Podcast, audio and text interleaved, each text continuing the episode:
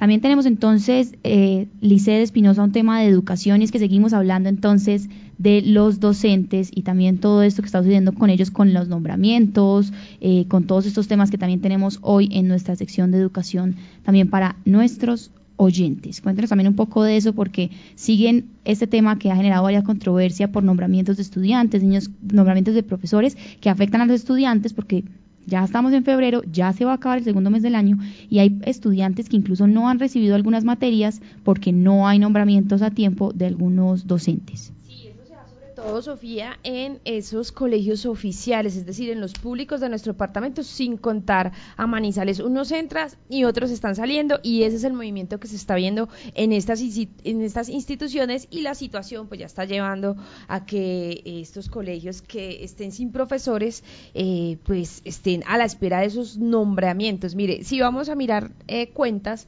pues la situación está así. Dice, de los 1.258 eh, que ganaron eh, ese concurso docente, ya la Secretaría de Educación Departamental vinculó a 248 a colegios de municipios, 188 están en espera y 122 desistieron de eh, asumir este puesto. Ese impacto de la llegada y la salida de maestros, además de las demoras en asignaciones en Caldas y también en la capital caldense impactan obviamente pues a toda la comunidad educativa y los más perjudicados pues sin duda quiénes somos pues los que están estudiando los niños.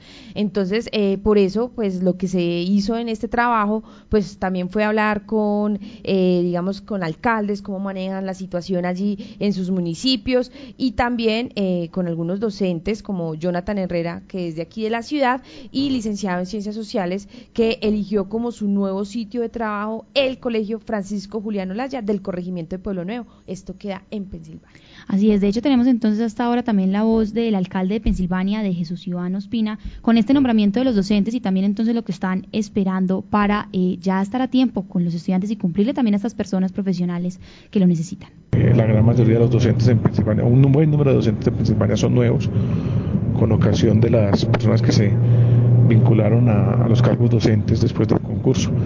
Más exactamente 105 docentes de Pensilvania son nuevos, 105 familias de Pensilvania de los profesores que salieron hoy se ven afectados porque pues ya no tienen empleo, no tienen ingresos, pero llegaron 105 nuevas personas de diferentes lugares del país que son los nuevos maestros que estamos recibiendo actualmente en el municipio. Muy bien, ahí, ahí escuchábamos entonces al alcalde de Pensilvania y también tenemos también una información sobre los colegios de Risaralda y es que eso también entonces tenemos a Alexander Gómez, el subdirector de Educal y él habla también porque en Risaralda también está pasando lo mismo y va en varios municipios de hecho del departamento de Caldas, incluso aquí en Manizales y es un tema que entonces está afectando también a la comunidad educativa. Escuchemos lo que está pasando en Risaralda. Cuatro colegios de Risaralda. Recuerde que aquí está la quiebra de Santa Bárbara. Santa Lucía es sede de la quiebra de Santa Bárbara. El otro colegio es Francisco José de Caldas, en el que actualmente faltan eh, dos profesores de primaria y la orientadora escolar. María Inmaculada es el colegio urbano, faltan dos docentes de tecnología e informática y el docente de matemáticas y el rector pues ya se retiró, todavía no ha llegado un nuevo rector. Gabriel García Márquez es la otra institución rural. Allá en este momento eh, hace falta el docente de, de sociales. Muy bien, ahí teníamos entonces esta información también sobre lo que está pasando con los docentes y los estudiantes que también están reclamando para ver sus clases con normalidad, asimismo los rectores de varios colegios.